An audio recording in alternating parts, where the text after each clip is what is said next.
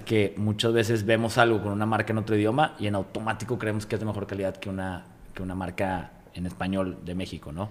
Y que crecemos con una mente de, maquila, ¿no? Y, y, muchas veces esas cosas que estamos comprando con una marca en otro idioma se ensamblaron o se maquilaron en México y nada más porque trae la marca, el intangible de otro idioma, creemos que es mejor, ¿no? Y, y la verdad es que en la cadena de valor, donde más se agrega valor económico es en la parte intangible, la parte creativa, la parte del storytelling, la parte de la marca tal cual. ¿Por qué no podemos? Si estamos haciendo lo más complicado, ensamblar, maquilar, la perfección tangible, ¿por qué no podemos pasar a la parte creativa, que es la que mayor valor económico agrega? Si México está lleno de creativos, despierta México, o sea, date cuenta de, todo esto y deja de hablar y actúa. Nos, nos, encanta hablar, somos súper soñadores los mexicanos y está bien, pero es mucho más padre hacer. Buscamos concientizar a la población mexicana de los beneficios de haber nacido en México de que México es chingón, de que México está de moda, está de moda en el mundo y, y, que México, en México existe el talento, el capital, las ganas de hacer las cosas, tenemos la posición geográfica, los recursos naturales, hay, hay todo en México. El tema es el chip que traemos en, en la cabeza. Hola y bienvenido en otro nivel. Yo soy Chago Elizondo, emprendedor, atleta de aventura y anfitrión de este podcast. Hay personas chingonas que la están rompiendo y son referentes en lo que hacen. En este podcast te voy a compartir las historias de cómo llegaron a estar en otro nivel y lo que han aprendido en el camino, con consejos prácticos que tú también puedes aplicar. Bienvenido. Pues ahora sí, Diego, bienvenido. El día de hoy tenemos un invitado muy especial. Él es un gran amigo mío. Este, y para los que no te conocen, Diego, voy a darles una breve intro de ti, güey. Este, Diego es de esos amigos que hacen un poco de todo, ¿no? Y, todo lo que intentan se les da. Entonces, Diego es licenciado en finanzas, un apasionado del mundo del emprendimiento, los deportes y el arte. Es socio fundador en Tetecolo Café. Es un café 100% mexicano que comercializan en reconocidos autoservicios y donde además cuentan con diferentes sucursales en formato de drive-thru. Diego además es pintor y ha participado en distintos eventos, incluyendo un evento de pintura en vivo en el estadio principal del reconocido evento del Abierto de Tenis Monterrey. Diego también es atleta y ha participado en distintas disciplinas, tales como rugby, donde participa actualmente en niveles de alto desempeño y ha sido considerado incluso para la selección nacional de rugby. Eh, participó también en taekwondo y fútbol americano. Diego ha pasado por otros emprendimientos, incluido el restaurante Adela, y formó parte de la creación del Fondo de Capital Semilla o Venture Capital LabCap. Pues bienvenido, Diego. Muchas gracias, Chavo. Encantado de estar aquí. Muchas gracias por la invitación. Y seguro va a salir una muy buena plática. Claro. Pues dado tu perfil tan polifacético y multidisciplinario, hay dos cosas que me gustaría platicar contigo principalmente. La primera es cómo mantener el balance en tu vida y mantener como una armonía entre todas estas cosas, o sea, cómo le haces para mezclarlo. Y la segunda, pues es tu historia y las lecciones que has aprendido a lo largo del camino, ¿no? Entonces, eh, lo primero que me gustaría es que me cuentes un poco de ti, quién eres y cómo te defines en tus propias palabras, güey. Híjoles, es como la pregunta más sencilla pero más complicada a la vez. Eh, ¿Cómo me defino? Soy una persona que le gusta hacer todo. Eh, me gusta hacer todo, luego no, no es lo que recomiendo y sé que no es lo óptimo, pero me gusta aprender un poquito de todo. Eh, me gusta saber, por lo menos, hablar el mismo lenguaje que, que otras personas cuando están hablando de algo que posiblemente no soy experto, muy probablemente no soy experto, pero me gusta entender un poquito, entender la lógica detrás de todo, me gusta... Em, hubo un tiempo que fui muy micromanager, que es algo que he estado quitando y he estado aprendiendo a delegar, pero, pero es por, por esa pasión de, y curiosidad de saber un poquito de todo, de, de no quedarme con el que hubiera sido. Me encanta la aventura. Eh, creo que una gran parte de mí le encanta la incertidumbre y la adrenalina de no sé cómo va a estar mi día mañana. Y y andar corriendo siempre quiero siempre digo que quiero ya descansar y calmarme un poquito pero si si me sobra tiempo encuentro algo para hacer no eh, desde que te conozco dices eso de no ya me voy a calmar ya no ya me quiero y siempre tienes un proyecto nuevo güey sí sí sí creo que soy soy muy hiperactivo en ese sentido em, y me gusta estar aprendiendo constantemente soy súper curioso y, y, me gusta escuchar de todo un poquito ¿no? Ok. Y, bueno, un poquito en tu parte profesional, ¿a qué te dedicas y qué rol tienes dentro de, de tu negocio, güey? Desde hace un año y medio me vine de tiempo completo a Tetecolo Café. Eh, cuando empezamos hace cinco años y medio, cada uno de los socios estaba haciendo como un papel, estaba a cargo de un departamento con su trabajo aparte. ¿Cuántos socios son? Ahorita somos cuatro socios. Ok. Este, uno, un socio no vive aquí, entonces estábamos como de operativos los tres. Entre tres hacíamos uno, cada quien en su departamento. Uno es abogado, el otro mercadólogo, yo estaba en la parte financiera y operativa. Entonces cada quien estaba encargado de un departamento y entre los 13 nosotros hacíamos uno. Llegó un punto en el que nos dimos cuenta que la empresa necesitaba crecer a otra, a otra velocidad y que para eso necesitaban tener un solo líder, ¿no? o, un líder que llevara el barco y tuviera su voto de confianza con cada tema con los demás socios. ¿no? Entonces hace un año y medio me vine de tiempo completo. Creo que fue en buen momento porque fue justo antes de que llegara el COVID y, y y pudimos navegar mejor de lo que hubiéramos podido navegarlo eh, si no hubiera estado alguien de tiempo completo. Entonces ahorita estoy ahí, eh, estoy fungiendo como socio director. Okay. En realidad, pues estás de todólogo, ¿no? O sea, ser, ser, emprendedor a final de cuentas te hace todólogo, sobre todo en una etapa temprana claro. de, de, la empresa. Lo importante es saber que eso no te hace un sabelo todo, ¿no? Entonces es parte de lo que me gusta, como rodearme de gente que yo pienso que son más inteligentes que yo en muchos aspectos y aprender de ellos. Y ahorita estoy ahí y aparte estoy haciendo todo el tema de, de pintura. Quiero crecer un poco toda la parte de, de Guzmart, que es como mi marca de, pintura, que la había descuidado mucho por, por todo el tema del, del, COVID, pues andábamos a tope con trabajo en, en Tetecolo. Eh, y en el deporte, pues estoy, estoy metiéndole mucho a, a, alto rendimiento ahorita, vienen competencias interesantes, entonces estoy como un poquito de todo, pero ya, sí. ya aprendiendo más a manejar mis tiempos. En tu intro no lo mencioné, pero también eres atleta pues de, de maratones de montaña y, y así, o sea... De ultramaratones. De ultramaratones, es sí, correcto. Sí, sí, me gusta mucho, digo, igual que a ti, todo el, todo el tema de carreras de aventura. Eh, me ha tocado participar ya en, en dos ultras, viene el ultramaratón más grande que me va a tocar hacer, que esperemos lo complete en, ahora en junio, que es el, el Garmin Ultra. ¿Y ese qué, cuántos kilómetros son? Ese son 80 kilómetros. 80, 80 kilómetros, kilómetros en la montaña. Sí, sí, sí, sí, va a estar bueno. La idea es, digo, siempre mi idea en esas carreras, si, si quieres ganar, hay que sacrificar muchas otras cosas y enfocarse a eso. Yo no estoy dispuesto a sacrificar otras cosas por competir para ganar en esas, en esas carreras. Entonces, yo a lo que voy y a lo que me entreno es ir a divertirme. Que claro. también ir a divertirte, pues hay que entrenar duro para pasarla bien.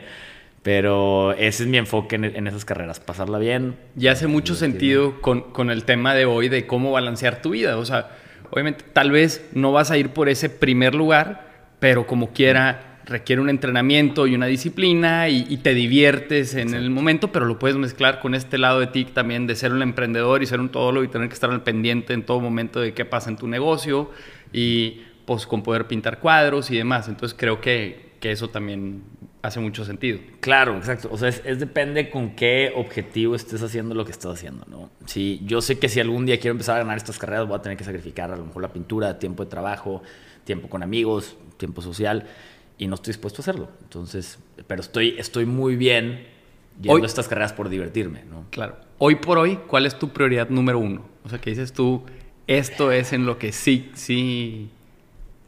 Híjole, te diría Tetecolo 100%. Eh, eh, te hubiera dicho Tetecolo 100% hace dos meses. Ahorita sigue siendo mi prioridad, pero está empatando. Vienen cosas buenas en el tema deportivo, entonces estoy muy enfocado también en, en esa parte. Eh, entonces ahorita estoy dividido así. Más bien, ¿a qué le quité prioridad? Le quité un poquito a la, a la pintura. Okay. Estoy yéndome a mi, a mi ritmo, estoy yéndome conforme tengo tiempos, lo estoy tratando... Hay una línea muy delgada entre que el arte se convierta en un trabajo que te termina estresando o se convierta en mi desestrés que disfruto. Yo siempre he visto el arte como un desestrés, algo que disfruto, y en el momento en el que se convierte en un trabajo o que tengo que hacerlo porque tengo un pedido que tengo que terminar, que ni siquiera estoy inspirado, ahí me, me detengo y digo, a ver, espérate, esto se está yendo por un camino incorrecto. ¿Y cómo jala la pintura desde un nivel de negocio? O sea, ¿a ti te contratan para pintar un cuadro o tú pintas lo que a ti te gusta y se te ocurre y luego lo sacas a la venta? ¿O cómo, pues ¿cómo es, funciona? Es, es bien complicado porque este porque si lo ves como un trabajo donde tu ingreso principal va a ser por ahí, muy posiblemente vas a tener que hacer lo que te pidan. Y eso, y perdón por la palabra, pero prostituye tu, tu artista interior. ¿Por qué? Porque estás haciendo lo que te piden. te pongo un ejemplo. Yo me prometí que nunca vuelvo a pintar frías. Una fría calo. Que sé que se venden, se venden como pan caliente, pero eso, entonces no soy un artista, soy un pintor. Estás vendiendo lo que mm. la gente quiere comprar. Y entonces ahí ya estoy compitiendo contra un póster que puedes comprar en un Target, ¿no? Claro. Entonces, es depende de qué quieras. ¿Quieres hacer lana al principio o te quieres hacer un nombre? Yo llegué al punto en el que me quiero hacer un nombre, entonces ya no es tanto de aceptar pedidos. Acepto pedidos que me digan, oye, esta es la medida y este es el cuarto. Diego, date. Y ya yo hago una propuesta. Pero pedidos así como, oye, hazme un retrato o píntame esto y esto y esto, ahí ya no me gusta porque ya no lo disfruto, porque el cliente ya también trae una expectativa y te dice, cámbiale esto porque me lo imagino. Entonces te quitan toda la libertad como artista y te conviertes en un pintor. Claro. Entonces, depende de si es tu ingreso principal, híjole, pues tienes que vender, tienes que pintar lo que se vende ahorita. Si no es tu ingreso principal y empiezas a generar de otro lado, ya te puedes dar el lujo de decir, pues voy a hacer mi nombre, voy a hacer mi estilo, a lo mejor al principio no voy a vender y me voy a tardar, pero ya puedes aguantar como esa curva en la que vas agarrando, ¿no? Si es ¿Y cómo, cómo empezaste tú en el arte, güey? O sea, ¿tomaste alguna clase de pintura o...? estuvo, estuvo bien raro. Nunca he tomado clases de pintura. Tomé una clase que me enseñaron de, materiales y de sellados y así, porque llegó un punto en el que la tuve que tomar. Eh, pero siempre me ha gustado pintar, siempre me ha gustado dibujar. Desde chiquito, todas mis libretas de notas están llenas de dibujos. Eh, y eras el típico niño que en clase estaba dibujando algo mientras... todas las notas eran dibujos y me encargaban una tarea y era, vamos a presentar la Segunda Guerra Mundial. Y yo llegaba con una maqueta, yo hacía una maqueta de la Segunda Guerra Mundial. O sea, le metía mucho más a la producción visual que al realmente estudiar. Pero, y me acuerdo que la, presentación me salía en temas de datos históricos, etcétera, pues eh, más o menos porque no, no, le había puesto mucha atención a eso y me sacaba muy buena calificación, nada más porque a las maestras les gustaba la maqueta que hacía, ¿no? Claro. Entonces, siempre me ha gustado toda la parte creativa. En pintura empecé porque me hice muy fan de Banksy, un, un artista, un street art artist este, muy famoso. Banksy era el que era como anónimo, que aparecían cuadros de repente pintados en Nueva York, que nadie sabía. Le encanta ser controversial y es el que pinta las ratas y los, y los changos y así. Hace mucho de graffiti y él hace con esténciles, que son como moldes que, que crea. Entonces llega, pasa el aerosol y muy rápido y se va. Y me gustaba mucho su estilo y sobre todo la, la controversia que causaba. Entonces yo empecé a hacer como en, cartulinas, pues algo de esténciles y empecé como a experimentar así. Me hice muy fan de él. Y, cuando me fui a estudiar, como que me inspiré mucho, me fui, me fui a Hungría y allá había mucho street art y muy controversial porque Hungría tenía una historia muy controversial, muy, muy, muy difícil. Entonces la gente es muy, muy expresiva en la calle. Entonces regresé como muy inspirado yo y, y dije, ¿sabes qué? Quiero pintar un mural en mi cuarto pinté un mural en mi cuarto con, con stencil, era un caballo, y lo subí a Facebook. En esa época, estamos hablando del 2012, no había Instagram, no, nada más Facebook, ¿no? Lo subo a Facebook y me empieza a escribir gente de que, oye, píntame algo en mi cuarto, oye, píntame algo en mi negocio que voy a abrir, tal, tal, tal. Total, empecé a pintar murales. Órale. Y dije, oye, pues esto se puede convertir en negocio. Empecé a pintar murales con un amigo, con Román. Y, y estaba muy padre y era, era buena lana más para esa edad también pero era, era complicado porque como era un mural donde era en su casa o en su negocio, te tenías que atener a sus tiempos, mm. eh, estabas como esclavizado a sus tiempos, tenías que transportar pinturas, todo un caos. Y, encontré los canvas, que son los, los cuadros, y dije, oye, ¿sabes qué? Esto está mucho mejor. Una, cobras más por metro cuadrado centímetro cuadrado. Claro. Y dos, pues no te tienes que transportar, lo haces en tu, en tu lugar y lo haces en tus tiempos. Y como yo andaba en muchas cosas, me gusta, me gusta trabajar en mis tiempos. A veces trabajo a lo mejor a las 5 de la mañana, a veces trabajo a las 12 de la noche, a veces a la 1 de la tarde. Oye, dos dudas, Diego. ¿Dónde pintas? O sea, ¿se cuenta en un cuarto ahí lo forraste o, que, o en tu casa y de repente hay manchones ahí en los pisos? ahorita, ahorita en mi casa, de hecho, justo bien raro porque acá dejé una pintura este, cerrada ahí en, en, el cuarto de la tele y explotó. No sé por qué explotó, nunca me había pasado. Es una pintura dorada y yo creo que trae otra composición diferente y explotó y hace cuenta que el techo todo dorado, todo dorado, las puertas, un, un, caos. Tenía un taller antes Y me salí de ese taller porque antes sí me dedicaba, le dedicaba mucho más a la pintura. Entonces me salí de ahí y ahorita pues es en, en mi cuarto.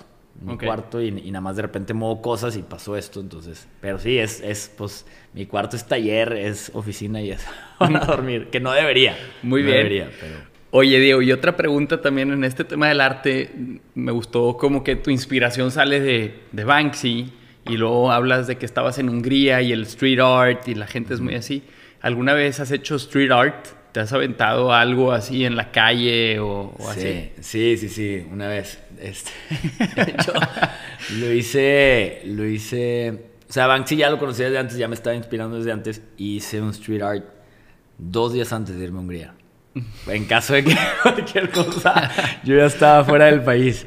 hice, hice, uno, lo borraron al siguiente, o sea, se dieron cuenta luego, luego, y, y lo borraron se cuenta que lo hice no, te no te permitieron hacerte famoso así como Banksy. Apareció esta pintura y la dejamos. No, lo hice a las 2 de la mañana y, y, para las 8 de la mañana ya lo habían borrado. Wow. Sí, o sea, luego, luego. sí, no, no, me, no me dieron mis horas de, de fama. Sí. Oye, bueno, Diego, y cambiando un poquito de tema y aprovechando que aquí tenemos eh, la bolsa, aquí, Ana, si nos puedes apoyar en ver, esta es la marca de Diego de café, Tetecolo. Y lo pueden encontrar. ¿Dónde lo pueden encontrar? Ahorita en nuestras sucursales en Monterrey o en HEV. HEV es de Monterrey, Querétaro, Torreón, Saltillo. Y a nivel nacional en la página en línea, que es tetecolo.com. Buenísimo el café, es lo que nos estamos tomando ahorita. Lo preparamos en prensa francesa y la verdad es que está buenísimo.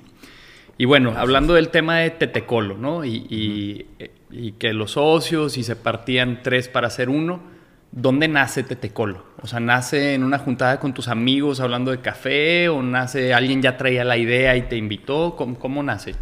Nace en el 2014, más o menos por ahí, estaba, estaba yo a punto de graduarme, también uno de mis socios, Alejandro Guajardo, em, y él empezó el capítulo estudiantil de, la calle Intra y en la me invita como colaborador. La verdad es que no, nos callamos bien, pero me invitó, creyó que podía, que podía aportar.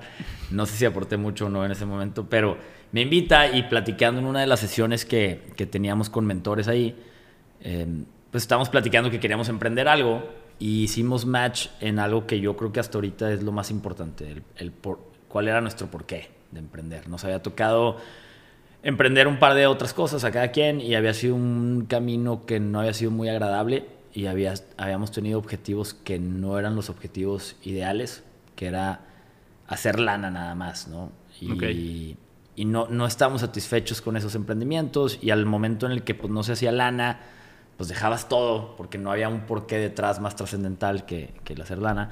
El famoso Start with Why. Exacto, que es, sí, es, es todo Titecolo se basa en Start with Why. Literal, es, es mi libro favorito, soy muy fan de Simon Sinek. Este, ¿Y, cuál es el why de Tetecolo, si nos lo pudieras compartir? O sea, ¿cuál, es ese como objetivo, el por qué existe? Pues es, nuestra filosofía. Todo lo que hacemos se rige por la filosofía que nosotros le decimos Despierta México. Eh, así pegado, Despierta México. Es lo que rige todas las decisiones que tomamos, todas las acciones que tomamos, que involucra varias cosas. Y hace alusión a tres cosas. Eh, todo el mundo cree que es la primera nada más que el café te despierta y sí, qué padre. Pero las más importantes son las otras dos, que es una, buscamos concientizar a la población mexicana de los beneficios de haber nacido en México, de que México es chingón, de que México está de moda, está de moda en el mundo y, que México, en México existe el talento, el capital, las ganas de hacer las cosas, tenemos la posición geográfica, los recursos naturales, hay, hay todo en México. El tema es el chip que traemos en, la cabeza, sobre todo acá en el norte, nosotros que estamos en Monterrey pasa que somos muy malinchistas, ¿no? Y, pasa que muchas veces vemos algo con una marca en otro idioma y en automático creemos que es de mejor calidad que una, que una marca en español de México, ¿no? Y me encanta, y me encanta justo lo que estás diciendo con la camiseta que traes puesta. O sea, si lo puedes hacer así, güey. Son los colores de Tetecolo y dicen México, como que el, siéntete orgulloso, güey. Eso es, buscar, buscar cambiar el chip que traemos eh, muchas veces los mexicanos y que crecemos con una mente de, maquila, ¿no? Y, muchas veces esas cosas que estamos comprando con una marca en otro idioma se ensamblaron o se maquilaron en México y nada más porque trae la marca, el intangible de otro idioma, creemos que es mejor, ¿no? Y, Y la verdad es que en la cadena de valor, donde más se agrega valor económico es en la parte intangible, la parte creativa, la parte del storytelling, la parte de la marca tal cual. ¿Por qué no podemos? Si estamos haciendo lo más complicado o lo más complicado de manera tangible, que es ensamblar, maquilar, la perfección tangible, ¿por qué no podemos pasar a la parte creativa, que es la que mayor valor económico agrega? Si México está lleno de creativos, pero lo que pasa es que exportamos a nuestros creativos. Y así pasa. Yo antes de estudiar finanzas estaba estudiando diseño industrial y mi mentalidad siempre fue, si quiero sobresalir en el diseño industrial, me tengo que ir de México. Siempre fue esa. Entonces, estamos mal desde ahí, ¿no? Y, la tercera es, pues hacemos alusión ya como a un call to action, de despierta México. O sea, date cuenta de, todo esto y deja de hablar y actúa. ¿no? Nos, nos encanta hablar, somos súper soñadores los mexicanos y está bien, pero es mucho más padre hacer. Y, claro. Y, tú lo entenderás perfecto, Chavo. Tú has hecho mil cosas y, y, me consta que no eres de esos que habla por hablar, sino que tú, eres de las personas más doers que conozco. Que si dice algo hoy, mañana ya va a estar viendo cómo hacerlo y, lo va, y va a estar actuando, ¿no? Entonces, es eso, es, oye, vamos a callarnos tantito mejor y, actuemos. Me encantó, güey. Me encantó y me encantó. Yo no conocía esta filosofía detrás de, obviamente conozco Tetecolo, pero este mensaje del detrás de Despierta México. Eh, cambiando un poquito de tema, me gustaría entender un poco tú cómo defines el éxito, porque ahorita acabas de hablar, previo a Tetecolo, en otros emprendimientos, pues era, quiero hacer lana, ¿no? Y en el momento en el que lo que estás haciendo no está produciendo lana, pues no te sientes exitoso, y, o, bueno, supongo, ¿no? Entonces, ¿el éxito dónde lo encuentras? ¿En, hacer lo que amas? ¿En, ser coherente tus ideas con lo que actúas? ¿En, buscar el deporte? ¿En dormir en paz? ¿En qué es para ti el éxito? Yo creo que el éxito, y ha cambiado mi definición muchas veces, yo creo que ahorita ya tengo la definición de más aterrizada de lo que para mí significa el éxito y es llegar al punto en el que puedes ser lo más tú que puedas llegar a ser. O sea, ¿a qué me refiero con esto? Porque... Lo más auténtico. Lo más auténtico que pueda ser. Y esto, esto, oye, ¿sabes qué? Es que lo más auténtico que soy yo, Diego, es a lo mejor, oye, pues ser una persona muy buena vibra, estar pendiente de mis amigos, marcarles para ver cómo están, eh, crear empleos, bla, bla, bla, bla. Pero si no estoy haciendo lana, pues voy a estar estresado y muy probablemente se me va a olvidar hablarle a mis amigos y voy a estar de mal humor y tal, tal, tal. Entonces, entonces yo dependo de hacer lana a lo mejor para estar tranquilo y poder dedicarle tiempo a otras cosas, como ejemplo, ¿no? Oye, ¿sabes qué? Es que yo soy una persona que yo con vivir al día estoy perfecto y soy la persona más auténtica que puedo ser así y a mí no me afecta y siempre voy a estar haciendo buena vibra. Y ese es mi, mi más alto nivel o donde más elevo mi existencia. Yo creo que eso, eso es el éxito. Entonces ya es relativo para cada quien. Yo, yo creo que es cuando llegas al punto donde te permite ser lo más auténtico que puedas ser, ahí alcanzaste el éxito, creo yo. Ok. Hablando, ahorita hablabas que previo a Tetecolo hubo otros emprendimientos. ¿Cuál fue tu primera experiencia con el emprendimiento? La primera, bueno, el tema de la pintura, que sí hicimos una empresa que se llama Hummingbird Skilled Painting. Ok. Este, ¿Qué era esto de cuando ibas a pintar murales? murales, Román y yo, y, y, pues hicimos varios murales. Hicimos varios murales y eventos y así. Y luego fue ya una un poquito más, más grande o más seria, fue Access App, que es una aplicación para pago de estacionamientos. Esa empezamos en el 2013. Yo no sabía nada de tecnología. Es más, yo me considero que es mi debilidad. Y hasta ahorita, hasta ahorita no, no me gusta tanto el tema de, tecnología. Y, pero vimos una oportunidad y vimos una oportunidad de hacer lana, que es lo que te decía. Obviamente estábamos entrando al mercado muy temprano y justo creo eso, porque ahorita lo veo en todos lados. Bueno, si quieres explica qué era Access App. Era una aplicación para pagar estacionamientos, pero en ese entonces, una, casi no había aplicaciones mexicanas, casi no había programadores mexicanos que fueran freelancers, así, había agencias muy grandes, muy caras. Em, y casi, y no había tantos estacionamientos que cobraran en el 2013. O sea, prácticamente lo estábamos viendo por una plaza que nos pasó una situación ahí y dijimos, oye, ¿por qué no hacemos una app? Me acuerdo que, es más, me acuerdo que yo llegué y le, les dije a mis papás y dijeron que es una app.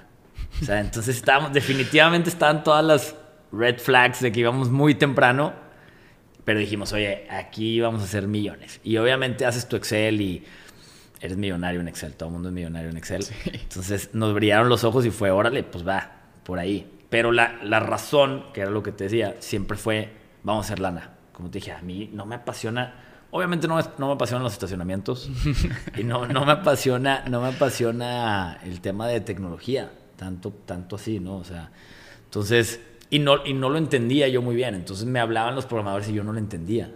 Tuvimos que después invitar a alguien más, que era el como nos traducía las cosas, porque yo no entendía esa parte. Entonces, en realidad, en ese, en ese emprendimiento yo en el día uno no tenía mucho que aportar, pero pues fue mi idea, entonces dije, ah, pues bueno, vamos a empezar y, pues a todos nos veían los ojos con el Excel. Eh, y ese fue el primer emprendimiento, todavía sigue, en realidad terminó arrancando bien, bien hasta el 2017, cuatro años después. Y, y, todos esos años fueron muy difíciles porque era una montaña rusa donde no había nada más trascendental que hacer lana y la lana obviamente no llegaba, sino que salía de nuestras bolsas, pues, todavía le agarrabas más rencor al emprendimiento. Claro. Entonces, ese fue el primero. Esa es una historia muy común entre los emprendedores, que o sea, la gente cree que porque tienes tu propio negocio ya te está yendo a todo dar y muchas veces estás viendo cómo sacas lana de otro lado para poder subsidiar tu idea que tienes en el momento y tratar de que llegue a un nivel en el que sea autosustentable y, posteriormente ya que te deje lana, pero el simple hecho que te deje de costar algo, ¿no? Sí, sí, sí, el simple hecho de que te deje de costar, que dejes de sangrar por ahí, ya estás del otro lado. claro.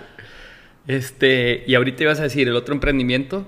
Y luego de ahí ya vino Tetecolo. Okay. En el 2014 empieza la idea, se, se, tangibiliza hasta el 2015, se agrega David, el, otro socio, empezamos a iterar sobre la primera idea que teníamos, termina siendo el tema de los contenedores, adecuarlos para que fueran puros drive-thrus y abrimos la primera sucursal en el 10 de agosto del 2015. Que fue la que está en Vasconcelos, aquí en San Pedro. Sí, sí, sí. Ok.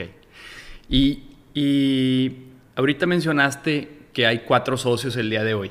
Y había tres. ¿Ese cuarto socio cuándo se incorpora? ¿Con un crecimiento? Mariano se incorpora como un año, un año y cachito después. Eh, había, había como mucho interés de amigos de entrarle y nosotros decíamos, no, ¿sabes qué? Pues no, no queremos ahorita diluirnos, no necesitamos capital ahorita porque el plan de crecimiento va de esta manera y de esta manera más orgánica, etc. Y llegó Mariano y la verdad es que Mariano trae un currículum muy bueno, eh, aportaba cosas que nosotros no podemos aportar. No era nada más que llegara y pusiera lana como, como inversionista, sino que sí, sí era smart money Ok. Eh, y empatábamos muy bien en los valores y la filosofía que había detrás. Entonces se integra él al equipo como un año, un año y medio después. Y, ya terminamos siendo los cuatro que somos hoy. Ok.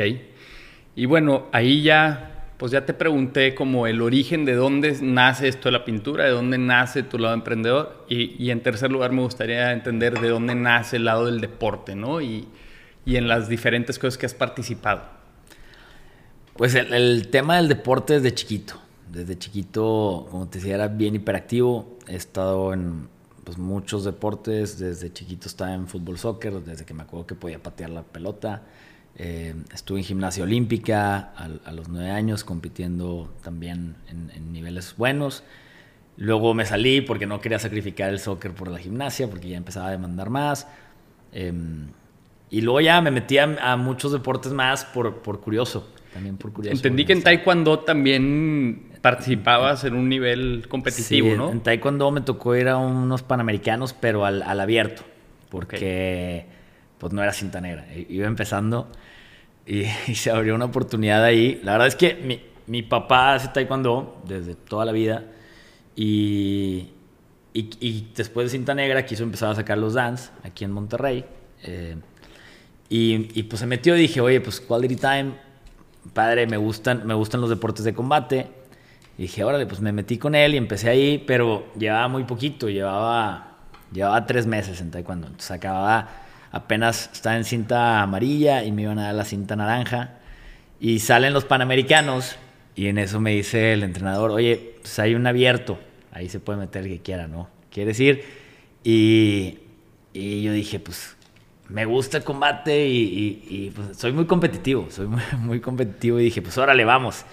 Y obviamente también, pues mi papá fue el más feliz de todo y yo estaba encantado. De y para eso hay que calificar, o sea, tienes que pelear antes para que digan, órale, vas, no, vas, ¿Cómo, ¿Cómo, te inscribes a eso? No, para el abierto no, para el abierto puede ir el que quiera. Este, y ya nada más te ponen como por categorías. El tema es que no había, no había nadie de mi categoría, porque pues yo llevaba, yo, iba, yo era cinta amarilla. nadie de cinta amarilla va a esos. Sí, ¿no? Entonces iban, pues a mí me tocó con los cinta azul, este, avanzada, cinta marrón, o sea, todos los de antes de cinta negra, sí. cuenta, ¿no? Entonces me tocó ahí, ahí competir, fue una experiencia muy, muy padre. Este, y, ya, pues peleé ahí, digo, me, me tocó ganar el primer lugar Okay. estuvo muy padre la historia porque, porque si hay bullying ahí adentro, si hay, si hay, si hay bullying entre, entre ellos. Obviamente llegué yo, me vieron con cinta amarilla y me bullearon más o menos, ¿no? Entonces agarré todavía más, más inspiración. Y contra la persona que se burló de mí, me tocó la final. Entonces, Órale. Estuvo, estuvo muy padre, estaba toda mi familia ahí mis hermanas gritando. Yo nunca había visto a mis hermanas gritar. Este, fue, en Querétaro. Primero me tocó pelear con un peruano y luego este, con este chavo. Fue muy rápido porque éramos poquitos. Y, obviamente yo ya, ya, me lo había tomado personal con él. Claro. Entonces estuvo bueno, pero nunca he visto a mi familia tan, como tan emocionada. tan emocionada. Entonces fue una experiencia muy, muy padre regresé de esos y, ya me salí, me salí del taekwondo. Fue como ya cumplí y, me salí. Palomita, check. Sí, sí. Y luego el rugby, que ahorita siento que es tu mero mole. ¿Cómo entraste al rugby? El rugby empecé a jugar en Hungría. Cuando yo salí del fútbol americano y, en la UDEM no había fútbol americano y solo pues estaba en el Tec Borregos y estuvimos mucho presionando ahí para que abrieran el equipo fútbol americano en la UDEM y pues no se hacía. Empecé a jugar eh, fútbol, soccer ahí, luego empecé a jugar fútbol rápido, me tocó estar en el, en el representativo del ODEM de, de, fútbol rápido, y luego me voy a estudiar y, dije, oye, pues siempre me ha llamado la atención el rugby, pero pues en México no había rugby, ¿no? Este, o yo pensaba que no había rugby. Y me puse a buscar por Facebook, dije, a fuerza en Hungría tiene que haber. Y me puse a buscar por Facebook, encontré un equipo que entrenaba en un parque, este, puros expatriados allá. Entonces les escribí y ya me invitaron y estuve entrenando con ellos. La verdad es que allá no aprendí nada, no aprendí nada del rugby porque no todos hablaban inglés, eh, porque era en un parque así muy informal, pero bueno, pues me estaba dando de, ¿A ti que te golpes. agarra la bola y ve. Decían, corre, nada más corre, agarra la bola, corre, taclea y que no se taclee, ¿no? Entonces, pero no, no entendía absolutamente nada de, de, cómo se jugaba el rugby. Yo pues lo ves como, como ahorita mucha gente lo ve, que dice, ah, nada más están dando golpes, pero es muy estratégico, ¿no? Y, y eso no, no, lo entendí ahí. Y luego ya empieza la, o sea, da la casualidad que justo cuando yo iba a regresar en diciembre, un mes antes, en noviembre, empieza el rugby en la UDEM. Sacan el representativo de rugby. Bueno, sacan la co-curricular de rugby en UDEM, todavía no era representativo. Entonces yo veo y le escribo ahí al entrenador de que, oye, pues estoy jugando acá, me encantaría cuando regresara a ir a los tryouts. Y me dice, me dice, ah, claro, pues vente a los tryouts cuando regreses, ¿no? Regreso en diciembre y en enero voy a los tryouts supuestos. Éramos cinco personas. había cero tryouts. Eh, pero pues ahí empecé a jugar con ellos, empecé a aprender, se empezó a venir más gente, empezamos a invitar gente que jugaba fútbol americano con nosotros. De hecho, pues tú estuviste también ahí un tiempo. Es correcto. Este, y empezó a crecer el equipo hasta que lo hicieron representativo. Nos tocó jugar en el primer CONADEIP en, en la Ibero, en Ciudad de México, y em, ha empezado a crecer muchísimo. El rugby ahorita, pues ya la selección nacional pasó de ranking de arriba de 60, 70, ahorita está en 33, si no mal recuerdo. Entonces, ha crecido muchísimo el rugby en México y el rugby universitario también. Y, y pues ahorita sí, como dices, es, es, mi mero mole, es donde más metido estoy. Oye, Diego, y hablando de rugby, y, y cuando yo participé, a mí me tocó una experiencia pues desafortunada. Sí, me acuerdo. Este, yo, yo, yo, en uno de los entrenamientos que estábamos me pusieron como pues esta dinámica ahí de taclear. De uno contra uno. ajá, de uno contra uno. Y me tocó taclear a, a pues a un compañero y sin quererle pues le rompí la rodilla, güey. Sí, este, sí, me acuerdo. Entonces, pues tú que lo juegas ya a niveles muy profesionales y constantemente, ¿te ha tocado experimentar alguna lesión así, tanto a ti directamente o que tú hayas generado una lesión en alguien sin querer? Sí, me, me tocó lo mismo que a ti, a un, a un, a un chavo le, le rompí la rodilla. Bueno, se rompió la es que suena muy sí, suena muy dramático pero pero pues no no es intencional y, es parte del juego y pues estás tacleando y, se le queda la pierna atorada al otro y, pues y muchas veces es culpa de la otra persona porque por no, por no saber con, cómo conectar, ¿no? Que es, Yo no quiero echarle culpa al otro ni echarme la culpa a mí, simplemente es parte del deporte. Es, parte del deporte, sí, pero como que mucha gente piensa y dice, es que está muy agresivo y todo el mundo se lesiona así. Yo me he lesionado muchas más veces jugando fútbol, soccer. Me he lesionado muchas más veces corriendo o en la montaña. La lesión más grande que he tenido yo eh, en el rugby fue una contusión cerebral que sí estuvo fea este, si estuve ¿Qué es eso? ¿Un golpe directo a la cabeza? Un golpe con la cadera, en un tackle yo llegué, pues no, me acuerdo del contacto, me contaron. Claro. Llegué y la cadera me pegó en, un lado de la cabeza y pues blackout. Ahí, ¿no? Yo me desperté en la ambulancia, estuve una semana eh, fuera de circulación con el cerebro inflamado, no me dejaban, no me dejaban ni ver la tele, ni leer, ni nada para no esforzar el cerebro hablaba lento, estaba, estuvo, estuvo, estuvo feo porque aparte ya de por sí mis, mis papás no les gustaba que jugara, mi novia en ese entonces no le gustaba que jugara y esto de cuenta que fue un catalizador de te dijimos, no sé qué. Este, me hicieron prometer ahí en el cuarto hospital que ya no iba a jugar. Obviamente después regresé y les dije, pues estaba todo drogado en el hospital, no, no contaba esa promesa. este, pero esa fue, esa fue la más grave. Pero digo, bueno, también una vez me tocó un, blackout en fútbol soccer. Yo soy portero. Una vez que salí por una bola y me dieron un cabezazo en la barbilla. Entonces, yo no creo que sea más, más peligroso que algún, que algún otro deporte. Yo creo que es nada más el tema educativo de cómo taclear, cómo llegar. Era lo que faltaba en ese entonces también mucho en México. Y es lo que falta todavía a veces. Entonces, así como en el CrossFit a veces se lesionan la espalda porque no tienen un buen entrenador que les diga cómo hacer un clean, ¿no? O cómo hacer un levantamiento Creo que, creo que es, lo, es lo mismo. Este, pero sí, digo, también hay, hay, hay frases del rugby que dicen, una vez que empiezas a jugar rugby nunca vas a volver a jugar a tu 100%. O sea, porque siempre vas a estar lesionado y vas a vivir lesionado. Y sí pasa, pero son lesiones chiquitas, ¿no? O sea, un dedo lo traes madreado o una pierna te duele o así, ¿no? Todos mis amigos que han jugado rugby en algún momento en algún momento los he visto un ojo morado así enorme o algo, todo. Eso sí pasa y está raro porque pues ya está, estás como profesionista y, y ahorita no pasa nada si llego a te con un ojo morado, pero cuando estaba en banco, pues de repente llegaba y pues, se me quedaban viendo hasta que uno se atrevía y me preguntaba de que, oye, pues te agarraste a golpes o qué, y ya les, les contabas y todo. Pero sí, sí, sí, es común, los ojos morados sí son comunes. ¿En qué banco trabajaste, Diego? Estuve en Imbursa, estuve en Banregio, estuve en Actimber. O sea, eres licenciado en finanzas y sí ejerciste también el lado financiero. Sí, sí, sí. Poco tiempo, poco tiempo. En donde más estuve, pues fue en el fondo de inversión. Ahí sí estuve dos años y fue donde más ejercí el tema, el tema financiero. Eh, pero en los bancos estuve máximo 10 meses, 11 meses. La verdad es que el trabajo de oficina nunca... nunca no era tan compatible contigo. No, exacto. Muy bien. Oye, Diego, y bueno, hablando de, todos estos temas y, en todo lo que participas, más o menos, ¿cómo los mezclas en tu vida? O sea, ¿qué porcentaje de tiempo crees tú que le dedicas a, cada cosa? en términos generales. Este, pues a lo mejor un 30% al deporte, un 60% al trabajo y un 10% a, a la pintura. Ok. Este me doy mis breaks. Hubo una época que, que, no, que no tenía breaks y estaba en una, traía una cadencia de no parar. Y era una rat race de no parar y de sacrificar todo el tema social y con mis amigos y sacrificar sueño y todo, hasta que llegó un punto en el que me di cuenta que eso me estaba costando productividad en lo otro. ¿no? Entonces, en, lugar de, en lugar de dejarme trabajar más y, hacer más deporte y tal, estaba siendo contraproducente. ¿no? Entonces, ahorita estoy en un constante trabajo desde yo creo que finales del año pasado para acá.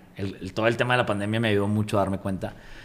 Estoy en un constante trabajo de empezar a equilibrar también la, vida personal ahí, ¿no? Eh, pero también va variando dependiendo de, la demanda de cada cosa. Ahorita que te digo que vienen cosas buenas en el deporte, le meto un poquito más.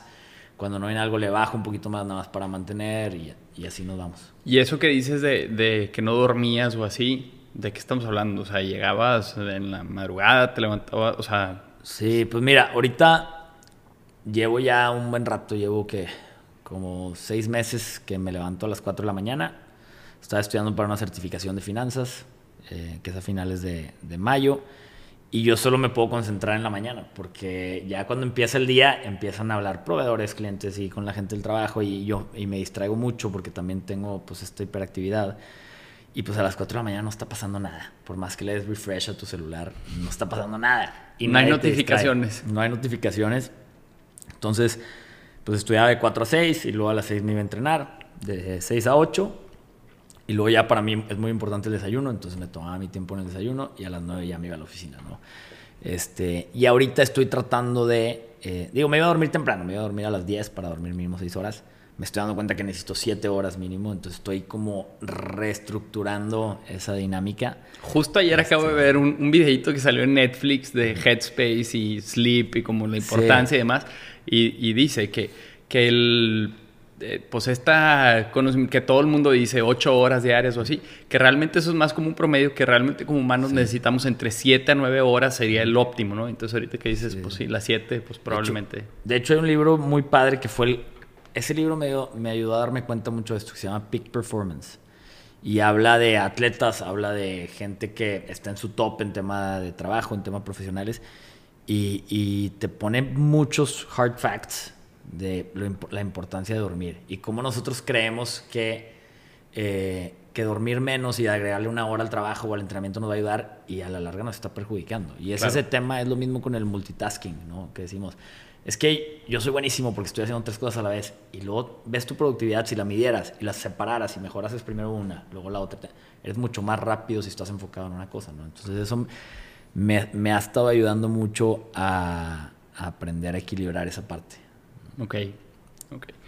Oye, Diego, y además de estas áreas, también pues tienes una vida social, que yo considero una vida social activa, pero ¿tú, ¿tú, crees que tienes que sacrificar, o sea, o has sacrificado parte de, de, tu vida social con tus amigos o con tu familia al involucrarte en todos estos proyectos o no? Sí, definitivamente. O los mezclas, o haces amigos mejor en las actividades en las que te involucras ahora. Mm, no, pues mira, amigos de entrenamiento sí tengo. Por ejemplo, entreno con puros amigos y la otra vez estábamos diciendo de que, güey, está chido empezar el día así, porque yo estoy, hace cuenta que estoy en mi martesito. o sea, estamos entrenando, estamos platicando y tal, y arranqué el día, ya sudé, ya soltaste este, ya traes toda la dopamina y, aparte conviviste con, con, tus amigos, ¿no? a mí me pasa lo mismo en la bicicleta. Le das y estás haciendo ejercicio, pero pues vas platicando y te la pasas a todo dar, güey. Y, está, y por eso hacen muy buenas amistades en los triatlones y todo. Es, estás constante, mucho tiempo conviviendo con alguien y estás como vibrando en el mismo canal también porque estás hypeado igual, ¿no? Sí. Entonces, eh, eso lo he tratado de empatar mucho, el tema del entrenamiento. Pero sí, en el tema de emprendimiento sí me costó mucho. No porque el emprendimiento te, lo, te tenga que costar, porque sino porque yo traía una mente o traía un chip que no, no creo que fuera el correcto. ¿no? Yo traía el chip que está de moda, que es hustle, hustle, hustle, y duerme poco y tienes que dedicarle, y entonces siempre va a haber alguien que le va a dedicar más que tú. Y, entonces yo decía, no, no puedo ir a mi miércoles, no, no puedo esto, no, no puedo, no puedo ir a esta despedida, no puedo ir a este viaje y tal. Y, y, y me acuerdo que te tocó vivirlo y una vez me dijiste que por qué nos das tantas explicaciones. y era que yo cada vez que decía, no puedo porque mañana tengo una junta y que no sé qué. Es que los quiero poner en contexto. O sea, Diego es amigo mío y muchas veces era, pues no sé, cualquier cosa estábamos planeando, ¿no? Y, les estoy hablando que estábamos planeando una cena, una carne, una juntada de amigos en cinco semanas. Ajá. Y era una o sea, a las 9 de la noche o a las 8 de la noche en casa de alguien. Y Diego contestaba en el grupo, no puedo, tengo una junta. Es que no inventes, digo. o sea, me estás diciendo que tienes una ah. junta un viernes a las 8 de la noche en 5 semanas, güey. O sea, ya así, así está tu agenda. Entonces sí, por eso, por eso de la... Y hay mucha madreada de eso con los amigos. Y era porque yo traía ese chip de... De tengo que estar trabajando todo el tiempo. Y es más, un domingo no me podía sentar a ver la tele porque decía, ahorita podría estar trabajando o mi competencia ahorita está trabajando tal. Hasta que llegó un punto en el que me di cuenta, yo, yo me iba a la tele, según yo, para desestresarme, pero tenía mi laptop abierta y estaba, según yo, trabajando. Y de repente un día me acuerdo que había un miércoles o algo así, una juntada de amigos, y yo, no, no puedo ir, tengo que trabajar. Y me di cuenta que llevaba una hora y media sentado en mi laptop y el Excel seguía vacío. No había avanzado absolutamente nada. Dije, güey, algo, está muy mal aquí, ¿no? Entonces, y, y sí pasa que cuando emprendes, tienes que saber que puedes estar dispuesto, que tienes que estar dispuesto a sacrificar varias cosas, porque sí, sí lo que te decía, lo que platicamos ahorita, oye, si quisiera yo competir a nivel para llegar a podio en las carreras, tengo que sacrificar otras cosas, pero no, quiero. Entonces depende qué tanto estoy dispuesto a sacrificar si llega el momento en el que tengas que sacrificar. Pero deja, que el, deja que el emprendimiento te demande ese sacrificio y estate listo si sabes que lo vas a sacrificar o no. No te hagas tú la mentalidad de que lo tienes que sacrificar. Porque, porque creo que le pasa a mucha gente eso, ¿no? Y es, una, es un círculo vicioso de decir, tengo que estar, tengo que estar trabajando, y es contraproducente. Sí, yo creo que son ciclos también. Yo creo que, como todo en la vida, tienen etapas y, como puede ser el deporte que acabas de decir tú ahorita, oye, pues sabes que vamos a ir al nacional de X cosa y pues tal vez va a requerir más de tu enfoque en ese momento y más de tu tiempo y demás. Y también cuando haces un emprendimiento, oye, pues ¿en, qué etapa está el, el, emprendimiento? Ah, no, pues estamos en la parte de idearlo y planearlo y pues esa parte está bien bonita y te juntas con el que va a ser tu socio y un café y ya toma. Y luego, ahora sí, ya viene la hora de la ejecución, cuando estás pasando de cero a, a algo, ¿no? Y a la madre, ahí o mi experiencia ha sido que es súper demandante. Desde estamos en la construcción del local, necesito conseguir esto, quiénes van a ser los proveedores, qué sistema vamos a usar, este, el mobiliario, el bla, bla, bla, empieza a contratar gente y capacita y, y, eso es súper demandante. O al menos a mí en mi negocio, e, esa etapa fueron como seis meses que no me tomé un día de descanso. O sea, trabajaba de lunes a domingo y los horarios era desde la mera mañanita, porque yo me acuerdo que pues como dices tú, eres todólogo. O sea, desde que surtes las cosas y tienes que pagar y tienes que contratar y faltó alguien, entonces estás supliendo tú su lugar y así. Y, y, creo que poco a poco se van medio estabilizando las cosas y aprendes como esto que hablabas al principio también de delegar, de, de no hacer tanto micromanagement. Y eso te va permitiendo, bueno, ok, empieza otro ciclo, otra etapa y, y se estabiliza. Y después se te ocurren cosas como seguramente a ti también en Tetecolo te pasó de pues vamos a abrir una segunda sucursal. O vamos a sacar la marca ahora para vender en HB, como dices ahorita, en un supermercado premium aquí en Monterrey. Pues bueno, ¿qué sigue? ¿Qué tengo que montar? Y, y, ya te más eficiente también, ya te haces mucho más eficiente.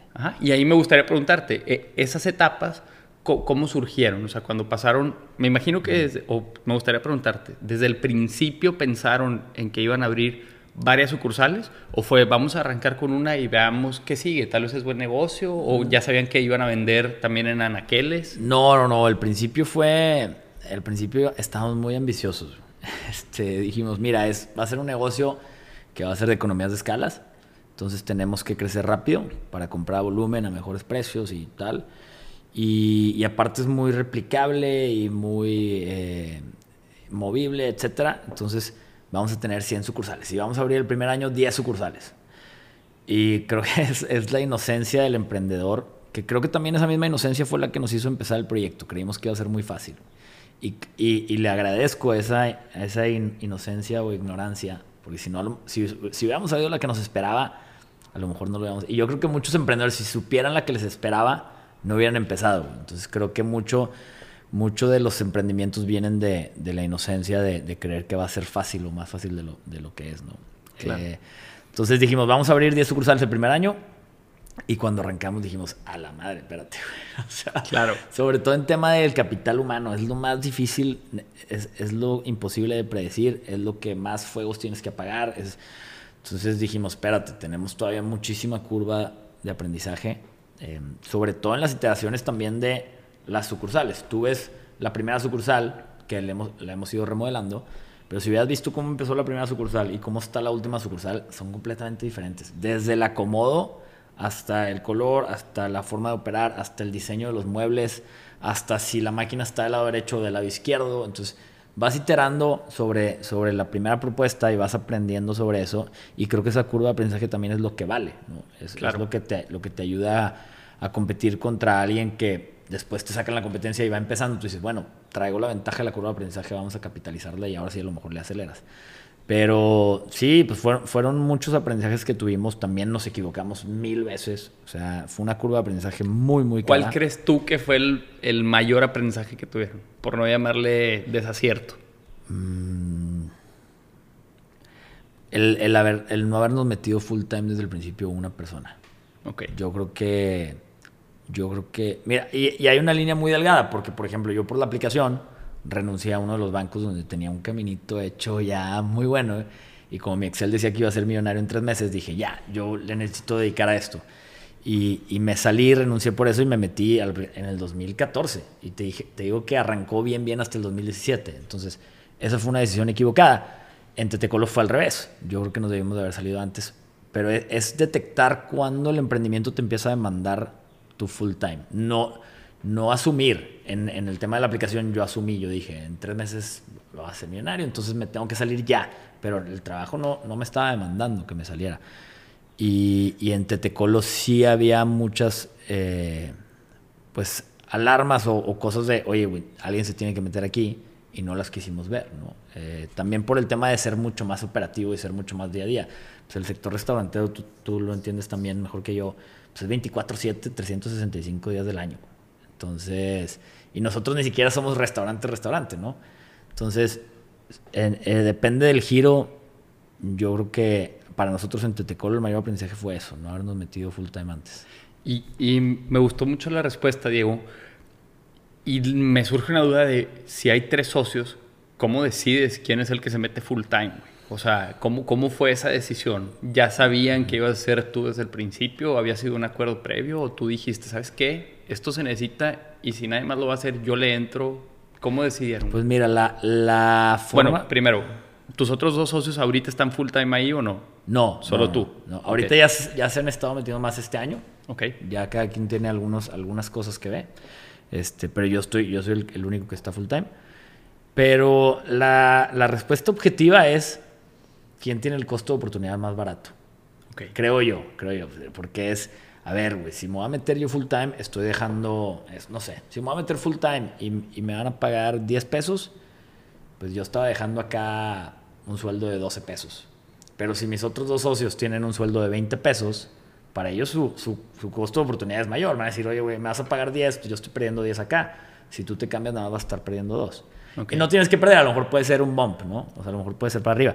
Pero yo creo que la, la respuesta objetiva es quién tiene el menor costo de oportunidad para venirse. Y, y en segundo también que pueda rendir, ¿verdad? Que también le sirva a la empresa. aportar más a la empresa. Exacto, ¿no? porque también es la etapa de la empresa. Nosotros sabíamos que en esa etapa la empresa necesitaba un liderazgo como el mío, que es a lo mejor un liderazgo más romántico, más motivacional, más de, pues sí, pues más romántico, ¿no? Y más de, venga, vamos a darle y hay que llevar una cadencia, pa, pa, pa, y, y así. Creativo también, y, ¿no? Y, como y que siento que le aportas esta parte. Como, ándale, como esa parte también creativa. Y, en, y, y, si la empresa hubiera estado más madura, a lo mejor, o sea, que necesitara a lo mejor más estructura o más, eh, porque yo no soy tan estructurado ni, ni organizado, eh, a lo mejor Alejandro hubiera sido mejor. A lo mejor si estuviera en una etapa madura donde la estructura ya está hecha, donde la parte romántica ya está hecha, pues capitalizar ese romanticismo con la marca, a lo mejor hubiera sido David, que es mercadólogo, ¿no? Entonces, fue por la etapa en la que estábamos que fue, oye, vienen épocas difíciles, necesitamos a este tipo de liderazgo, pues bueno, yo creo que soy yo y, y entonces ya desde antes de que yo me viniera, como seis meses antes, siete meses antes, sabíamos que yo era el que tenía que venirme para acá. Se me okay. fui haciendo la idea. Muy bien. Y Diego, ¿cuál, cuál crees tú, güey, que ha sido, y esto lo abro a todas las áreas de tu vida, güey, o sea, en, puede ser en tetecolo, puede ser en temas deportivos, puede ser lo que sea, güey, en temas familiares, la decisión más difícil que tú has tenido que tomar en tu vida, güey. Híjole, yo creo que... Yo creo que el, el tema de, de, renunciar al trabajo, este, de renunciar a...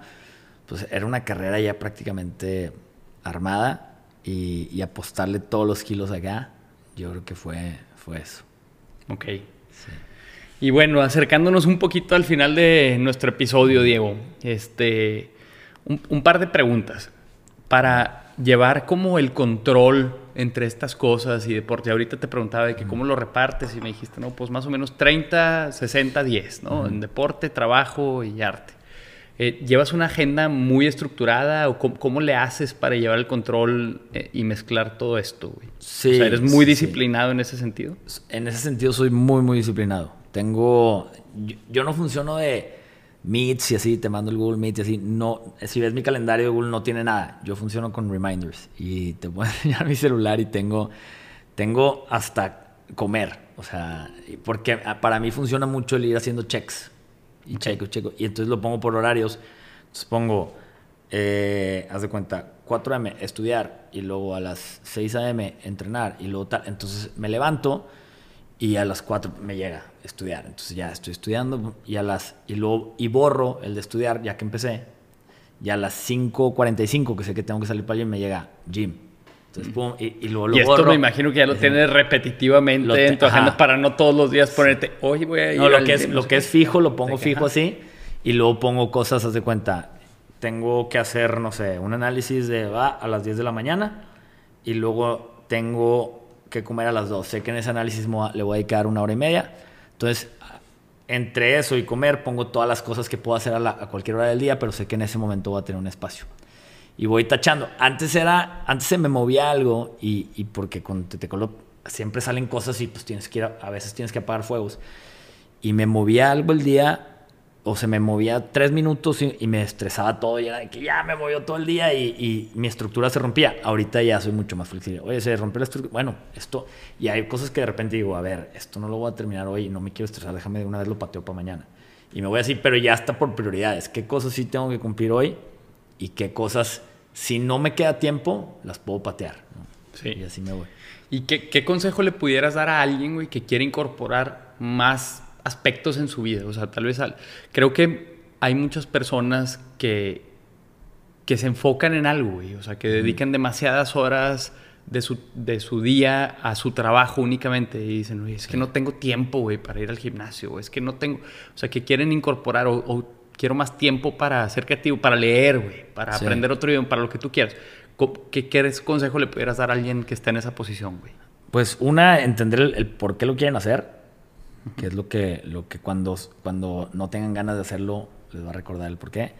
Y dos, así más, más tra- traída, o sea, más down to earth, es el empezar chiquito, pero constante. Constante, constante, constante. Si quieres hacer ejercicio, no, no quieras ir de repente al siguiente día a meterte un hit de una hora una hora y media, porque no te va a gustar, no la vas a pasar bien, porque no estás acostumbrado a eso, ¿no? ¿Quieres hacer ejercicio? Empieza a lo mejor en tu casa haciendo 20 lagartijas, 20 sentadillas, tal. Pero sé constante, sé constante. Y al siguiente día agrégale una, haz 21, 21, 21. Y luego al siguiente día 22, 22. Y así, ese es el tema de muchas veces esperamos a estar en el mood para hacer algo. Entonces decimos, no, es que hoy no estoy inspirado, hoy no estoy... bla, bla, bla". No, güey, show up. Esa es. O sea, es constante, constante, constante, constante y se crean hábitos. Para mí ya ahorita no me cuesta nada levantarme temprano. Ya, es una, ya hice un hábito. ¿No? Entonces, pero, pero empecé, claro que las primeras veces apagaba la alarma y era madre, sí, y me tardaba y me terminaba parando a las cuatro y media o tal. Ahorita ya me paro, voy, pongo un café y ya, ya es mi rutina de. Pero Claro. empecé poquito a poquito y, y- y mejorando. Hay cosas que sí es pues, de un día para el otro de 0 a 100.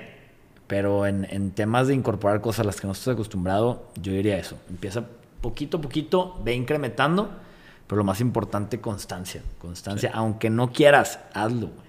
O sea, quieres tener un, un tiempo creativo, todos los días date media hora para escribir, date media hora para dibujar, para scribble, lo que quieras, o sea, para dudulear, lo que sea, pero date esa media hora. Aunque salga una porquería.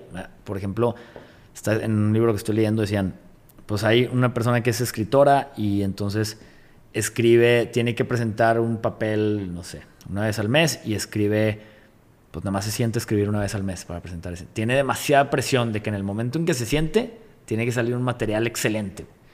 En cambio, alguien que se sienta media hora a escribir todos los días, no importa si hoy escribí mal, porque a lo mejor mañana voy a escribir bien y, Claro. y- y tiene muchas más probabilidades de tener algo bueno a final del mes, ¿no?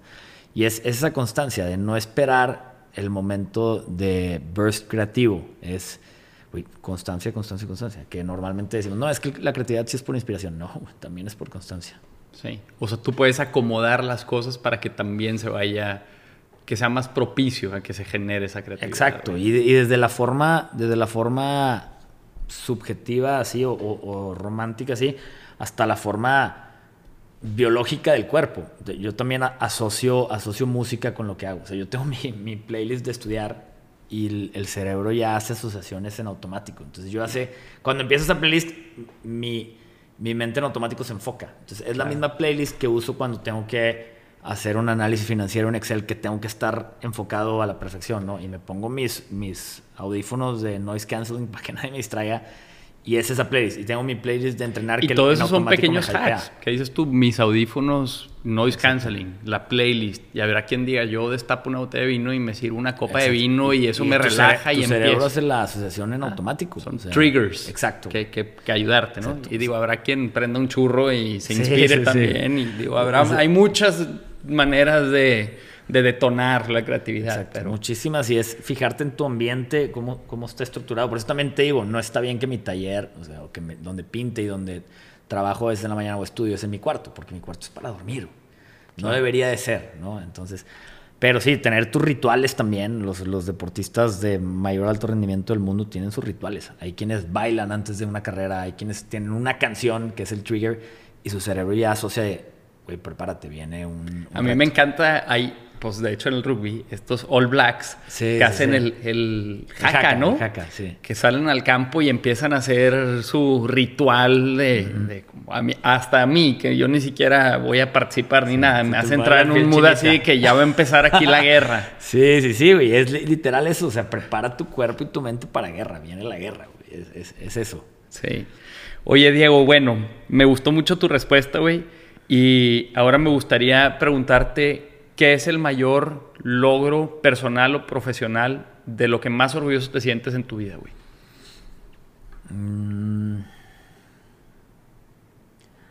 Profesional, yo creo que a dónde ha llegado Tetecolo. Me gusta mucho, me gusta mucho ver, ver gente. Porque al principio vos ves, o sea, los que suben cosas y son amigos tuyos o conocidos, ¿no? Y, me- y ahora de repente vas al, al súper o así, la persona de enfrente de ti en la fila trae un Tetecolo, eh, o, o, de repente felicitan por Instagram o, o así. Es, eso me encanta, eso para mí es, es un logro este, muy padre o que entiendan lo que es la filosofía y que digan de que qué bueno que salió un café mexicano que le está haciendo competencia a los grandes y que está concientizando esto, que alguien entienda la filosofía cuando yo no se la he explicado, o sea, que la entiendan por esfuerzos que hemos hecho allá afuera, eh, eso, eso me encanta. Que eso es Este, bien fregón, el, el recibir ese feedback positivo de la gente, Sí. de alguien que le gustó lo que haces y, y que lo pueda apreciar o valorar y que te lo diga. Porque creo que muchas veces subestimamos el valor de nuestra retroalimentación. Si Sí. voy a un lugar y, ah, pues me gustó bien padre y tal vez lo comento con quienes esté, mis amigos, mi familia, o esto está delicioso, pero tal vez no se los hace saber a ellos. Sí, y eso, sí, sí. Eso, si nos están escuchando y hay cosas que les gusten o así, den retro- retroalimentación. O sea, la verdad es que eso, la buena y la mala. La buena te inspira y te motiva y la mala te ayuda a darte cuenta de cosas que muchas veces no ves y cómo mejorar y cómo corregir. Entonces, pues sí, si, si están viendo esto y les gusta este podcast, déjenme un comentario aquí. Si no les gusta o hay algo que pueda mejorar, también déjenmelo aquí. Y en general para su vida, háganlo. Yo también se lo recomiendo. ¿no? Sí, creo que también es más difícil que te feliciten. Es más fácil que se quejen. Lo negativo te lo, te lo dicen y te tupen. Y, y cuando es una felicitación la tomas mucho más fuerte porque sabes que es más difícil que se tomen el tiempo de felicitarte. Este, sí, como, como, como dices, Chago, pues es... A veces subestimamos lo- nuestra felicitación para alguien más y no sabemos que a lo mejor le podemos hacer el día, ¿no? Claro. Y bueno, Diego, si hoy te toparas a un Diego 11 años más joven que tú, 12 años más joven que tú, de 20 años, ¿qué, qué le dirías, güey? Este, mm, que se deje de victimizar. creo. Ok. Que no, no, no eres una víctima. Este, deja, deja de quejarte que te hace perder mucho tiempo y enfócate en, crear. Deja, conviértete más proactivo, ¿no? Pasa.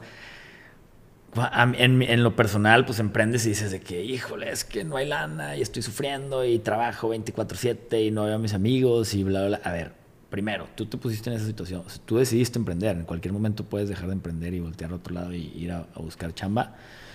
Bueno, en, en- en la mayoría de los casos. Eh, y dos, si te enfocas en lo malo, es imposible enfocarte en algo y ver otra cosa. Si te enfocas en lo malo, vas a seguir viendo lo malo nada más. Entonces, deja de victimizarte y ponte a hacer, a hacer las cosas. Eso, eso me diría a mí mismo. Fregón, fregón, Diego. Y bueno, ya para terminar, tengo dos últimas preguntas. La primera es, si estuvieras tú en mi lugar ahorita, güey, ¿qué te hubieras preguntado que no te he preguntado? O sea, ¿qué quisieras compartir, güey? Esto es comentario libre tuyo, güey. Eso sí, no sé. Este.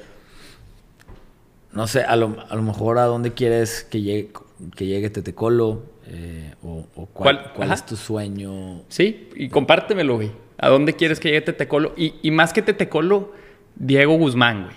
¿Cuál es tu enfoque en el futuro a mediano plazo? Llamémosle cinco años. ¿A dónde quieres llegar, güey? En cinco años me encantaría que, que Tetecolo fuera ya una marca posicionada a nivel nacional en tema de, de retail estar posicionado en las ciudades más grandes de México con las sucursales dentro de cinco años. Y siempre he querido tener mi propio fondo de inversión, enfocado en alimentos y bebidas de, de, tema, de giro saludable. Giro saludable, todo lo que agregue valor a la existencia de la humanidad o todo lo que eleve la existencia humana, no nada más en tema de, de comida a lo mejor, sino también en temas eh, psicológicos, en tema de deporte, etcétera. Todo lo que para mí, en lo personal, creo que eleva la existencia de la humanidad. Me encantaría formar parte de eso y, me encantaría hacer un fondo de inversión enfocado en, eso. Ese es como mi sueño. Y esperemos que este video lo estés viendo en cinco años y eso haya sucedido y aquí lo decretaste, güey, y que puedas decir, lo logré, güey. Estemos haciendo un, remaster así de ya, ya, patrocinado por el fondo. Claro, güey. claro, te voy a inventar hacer otro episodio en ese entonces, güey. Y bueno, ya ahora sí, eh, para terminar, tres, fuentes de contenido que puedas recomendar. Llámense libros, podcasts, videos, canales de YouTube, lo que tú quieras, personalidades que sigas en Twitter, Instagram, etc. Este, libros y misma personalidad que, sigo. Simon Sinek, Start With Why, que fue el que mencionamos, que es, es, es yo creo que todo emprendedor tiene que leer eso antes de, antes de, de hacer su emprendimiento. Me encanta. Ese libro, güey, esta pregunta se las hago a todos mis invitados porque me gusta pues, que, que haya una recomendación concreta de, de, qué consumir, ¿no? O sea, de, cosas fregonas, de dónde aprender y demás. Y ese libro yo creo que lo han mencionado de 10 episodios que llevamos grabados, güey, como en 7. Es que ha salido el Golden Circle o el Start With Why o Simon Sinek. Es, oro puro y, y, Simon, la, la neta, es, es un genio. O sea, también síganlo en redes sociales porque aporta muchas cosas y, da muchos insights así muy rápido de, cosas que te abren los ojos muy cañón. Este, mm, Inc.com o Business Insider me gusta mucho. Me ayuda como a, ver otras cosas, ver cosas desde otras perspectivas. ¿Y em, esos qué son? ¿Páginas web o páginas, cuentas de...? páginas web. Este, eso te, te, ayuda a ver qué está sucediendo en el mundo y te ayuda a, a meter más inputs a tu cerebro eh, que en algún momento pueden hacer choque con otra información que tengas y, surgen ideas, ideas buenas. Y otro libro que lo, lo, acabo de terminar que está también me abrió mucho los ojos es el de You're a Badass at Making Money. Okay. De Jen Sincero. Está, está muy bueno porque es prácticamente eso, de deja de victimizarte, güey. O sea, shut up and show up. ¿no? Ok. es eso. Y, hace rato, güey, también mencionaste otro que te había ayudado mucho a entender de que podía ser contraproducente, el que no duermas y lo haga ah, trabajo. ¿Ese, cuál, era? E, ese, ese lo escuché en un, en un audiobook. También soy mucho de audiobooks y, podcast en el carro. Ese se llama Peak Performance. Ok. Peak Performance y, y habla de... No nada más habla de, de la parte teórica de, de, eso, de que, oye, tienes que ordenar, también te da herramientas. De, a ver, ¿quieres saber cuánto? Porque somos diferentes. La, la composición biológica, entonces es, es, diferente, los cuerpos se comportan diferente. Entonces te dice, ¿quieres saber cuánto tienes que dormir? Porque hay gente que puede dormir 7 horas, hay gente que necesita 8, hay gente que necesita 9, ¿no? Entonces te dice, dos semanas, tómate dos semanas de irte a dormir, no pongas alarma. Y a ver cuánto te digo, pues vete a dormir temprano para que no te vayas a levantar después de la hora que tienes que ir a chambear. Pero después de esas dos semanas, promedia todas las horas que dormiste. Promedia ese promedio es lo que tu cuerpo necesita de dormir. Ok. Entonces te da, te da varias herramientas así que puedes aplicar mañana eh, y, te cambia muy cañón y te da mucho, mucho fundamento de lo que te está diciendo. O sea, yo el tema de multitasking hasta te pone un ejercicio de que, voy a ver, cuenta uno y luego número, escribe uno y luego escríbelo en romano, luego dos y dos en romano, pa, pa, pa, pa, tómate el tiempo y hasta el 10. Y luego, pues crees que fuiste muy rápido porque estabas 1, 1, 2, 2, 2. Los dice, ahora los por separado. Escribe primero 1, 2, 3, 4 y luego en romanos y el tiempo es la mitad. O sea, entonces te dice, ahí está, muy claro, güey, el multitasking no es más productivo. Entonces te da varias herramientas muy, muy interesantes y que puedes aplicarlo luego. A mí, a mí me encantó ese libro, que es Peak Performance. Ok. Y ya por último, Diego, ¿dónde pueden encontrarte en redes sociales, en internet, ver algo de, tus obras, etcétera? para quien te quiera seguir. Diego Guzmán-MX. Em, tengo la, cuenta de arte que es GuzmartMX. Esto es Instagram. Esto es en Instagram. Eh, viene pronto la página de arte. Todavía no, pero va a ser igual, guzmart.com. Y, ahí van a ir viendo varias cosas más. Tetecolo está como Tetecolo, con H al final, Tetecolo Café. Y la página es tetecolo.com. Y pues todo lo, nuevo que viene ahí lo vamos a estar anunciando también, que vienen cosas muy padres para este año. Fregón, de verdad pruébenlo, está riquísimo y además apoyan a la economía local, pues café 100% mexicano, son emprendedores mexicanos, entonces súper recomendable. Gracias, Diego, gracias por haber venido. Un gusto tenerte aquí, poder platicar contigo, güey. Chavo, al contrario, encantado, lo disfruté mucho. Muchas gracias por la invitación. Esperamos que les haya gustado. Órale.